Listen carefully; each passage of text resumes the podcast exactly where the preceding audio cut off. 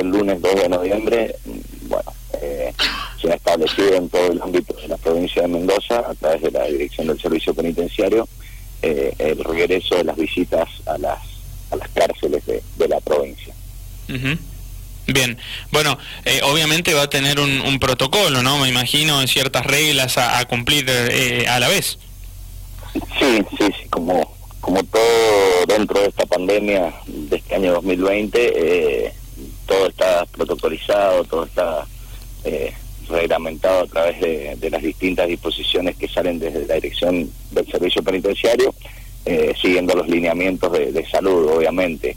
Nosotros eh, está dividida en tres fases esta, esta nueva etapa de visitas. La fase 1, que es la que vamos a iniciar a partir de este lunes, es una visita cada 14 días para los detenidos, una sola persona por detenido la persona no debe ser eh, menor de edad, debe ser mayor de edad, menor de 60 años, eh, no tiene que, ser una persona de riesgo, obviamente, eh, y bueno, después tiene que llenar una declaración jurada antes de ingresar y bueno, someterse al proceso de, de, control de sintomatología y, y, demás, como, como en todos los, los organismos públicos y privados para el ingreso, obviamente no somos ajenos a esto, así que eh, se va a establecer un control para aquellas personas que vayan a ingresar y, también hay un cupo porque obviamente que no podemos hacer gran no podemos entrar gran cantidad de gente debido al espacio físico en el cual se va a desarrollar la visita. Así que bueno se han establecido cupos de 40 personas por vez. Eh, tenemos dos turnos diarios de, tres horas. Eh, así que bueno básicamente esto es el inicio el puntapié inicial después de ocho meses casi de no ingresar personas al ámbito penitenciario, civiles, digamos. Así que bueno, a partir de aquí día lunes ya retomaremos esta actividad y esperemos seguir como hemos venido hasta ahora sin, sin casos positivos dentro del complejo, eh, dentro de los detenidos.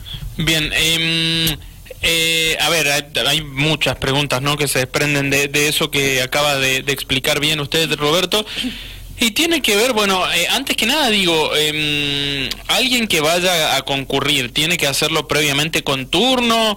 Eh, ¿Se tiene que comunicar con ustedes llamándolos o contactándolos o, o cómo es el tema?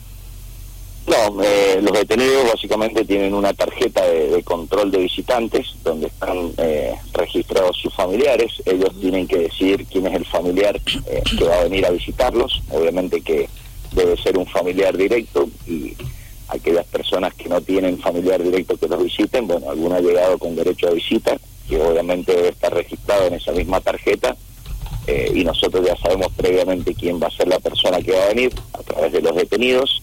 Eh, entonces, bueno, una vez que se hace el proceso de, registro, digamos, a través del área de conserjería del, complejo, eh, después esas personas ingresan.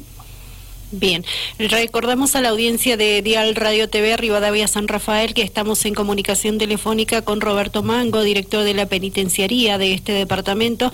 Roberto, ¿cómo está la situación de, contagios de COVID-19? Eh, ¿Está controlado ese tema en la penitenciaría? Sí, em, hasta acá en lo que va de, los meses que llevamos desde que ingresó el virus a la provincia de Mendoza y al país, que fue prácticamente eh, al mismo tiempo, eh, nosotros hemos tenido solo dos casos de, personas privadas de libertad con, con, COVID. Uno fue en la unidad 10, que está ubicada en calle Irazo, allá en el Cerrito, y otro en el complejo penitenciario. Esas personas oportunamente fueron aisladas, eh, transcurrieron los 14 días del aislamiento y ya están de nuevo de regreso, en, uno en la unidad 10 y otro en el complejo, y desde que eso pasó, bueno, ya se, establecieron controles en los pabellones donde habitaban y una vez que pasen los 14 días, si no hay ninguna otra persona que desarrolla síntomas, eh, ese pabellón ya se le levanta el aislamiento y ya continúan haciendo su vida normal, digamos, las actividades programadas diarias que tienen dentro de la institución. Bien, o sea que la situación está controlada. Sí, sí, es así.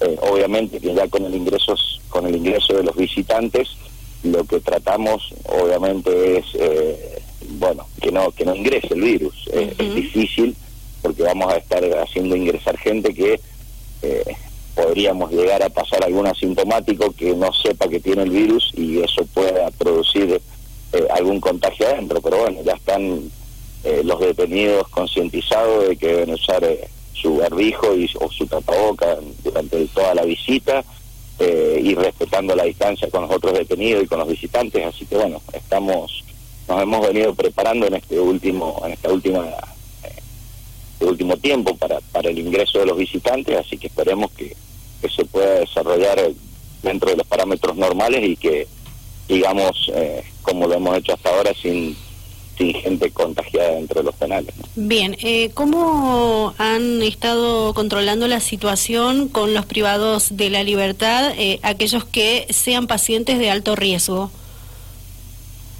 Bueno, en un primer momento, para todas aquellas personas que, que estaban privadas de, su libertad y que tenían enfermedades que, que los encuadraban dentro de las personas de riesgo, eh, la primera medida que se tomó es iniciar expedientes de prisiones domiciliarias para para los distintos detenidos que encuadraban en esa situación, eh, los cuales fueron elevados oportunamente a los juzgados de ejecución que, los tienen detenidos, digamos, que, que, son los que hacen el control de su condena.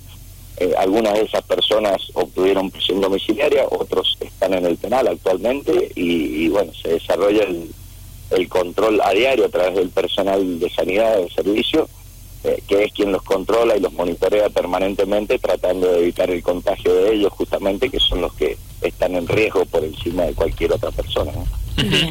Hay, mm, eh, eh, porque mencionó que hay gente con prisión domiciliaria actualmente, ¿es mucha la gente que tiene ese beneficio? No, no. en el ámbito del servicio penitenciario del sur de la provincia, eh, no llegan a cinco personas las que se encuentran en prisión domiciliaria por esta situación.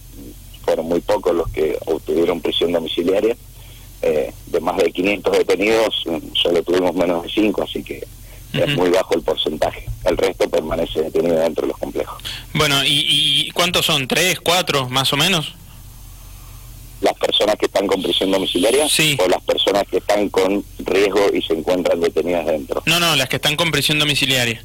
No, no, las personas que están con prisión domiciliaria, tenemos una del complejo y tres de la unidad 10 que están con prisión domiciliaria, que son condenados y están monitoreados con, con sistema de, de tobillera electrónica en su domicilio. Bien, eh, eso eso último que acaba de responder es lo que le quería consultar. ¿Cómo tienen un seguimiento ustedes, no? Justamente eh, sobre esas personas que si bien no son muchas, bueno, eh, eso no quita que haya que tener un control sobre los actos de, de, los reos en este caso, ¿no?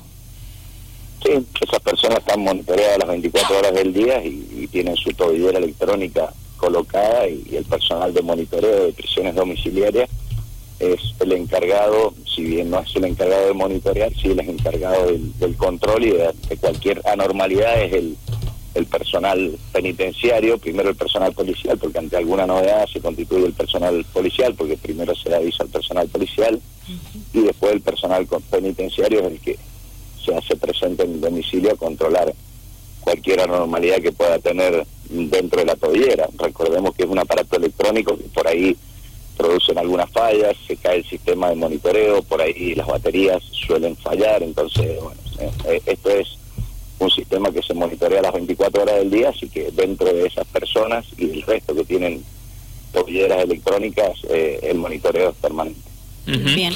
Recordemos que estamos en comunicación con Roberto Mango, director de la Penitenciaría de San Rafael. Digo, la apertura que se realiza a partir del 2 de noviembre para que eh, regresen las visitas a los privados de la libertad. ¿Esto ha sido un análisis hecho por ustedes para retomar nuevamente la visita de los familiares o ha sido a través de un reclamo que venían haciendo los propios familiares o los propios privados de la libertad? No, no, esto es una directiva que emana de la Dirección General del Servicio Penitenciario, eh, la cual ha sido aprobada por el Comité Epidemiológico de la provincia de Mendoza y, bueno, obviamente que eh, debido a la cantidad de tiempo que, se encontraban sin visita a los detenidos, esto era algo que veníamos eh, viendo que podía pasar en cualquier momento y, ante, ante la, la cantidad de contagios y y la situación que se vive en la provincia y, la situación que se vive en el resto del país eh, y el ingreso de visitantes en otros puntos del país eh, es, era algo que se venía estudiando y que bueno esta semana se va a concretar eh, en San Rafael y en, toda la provincia de Mendoza. Bien, eh, director, hace un momento hablaba de eh, una fase 1, ¿no? Digo, eh, referido a estas visitas, justamente que se empieza por esta fase 1, que quiere decir que son cada 14 días las visitas.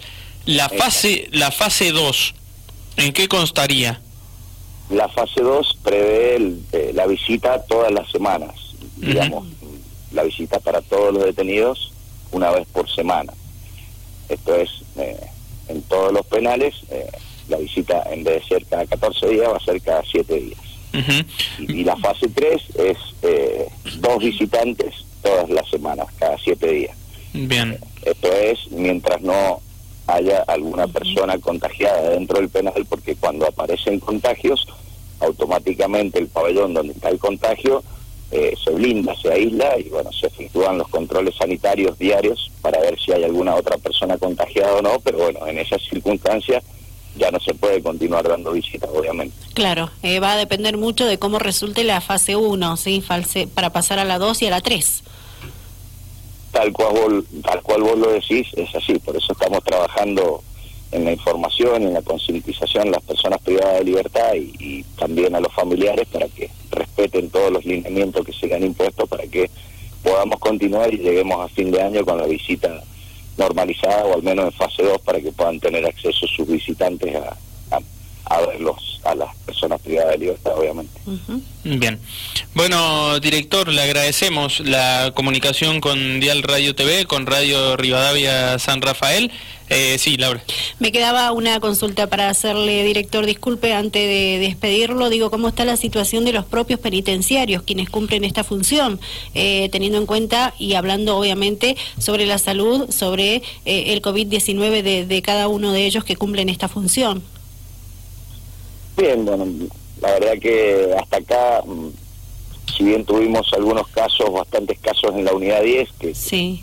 eh, fue noticias en un par de meses atrás, ya hoy en día la situación se ha normalizado y en el resto de los complejos estamos bastante bien, por supuesto que como en todos los ámbitos, siempre hay alguna persona que se va contagiando o alguna persona que se tiene que aislar por contagio de algún familiar, pero bueno, es dentro de la medida de, lo normal y, está garantizada la seguridad en los penales y, la prestación que realizamos eh, a diario en todo el servicio penitenciario. Perfecto.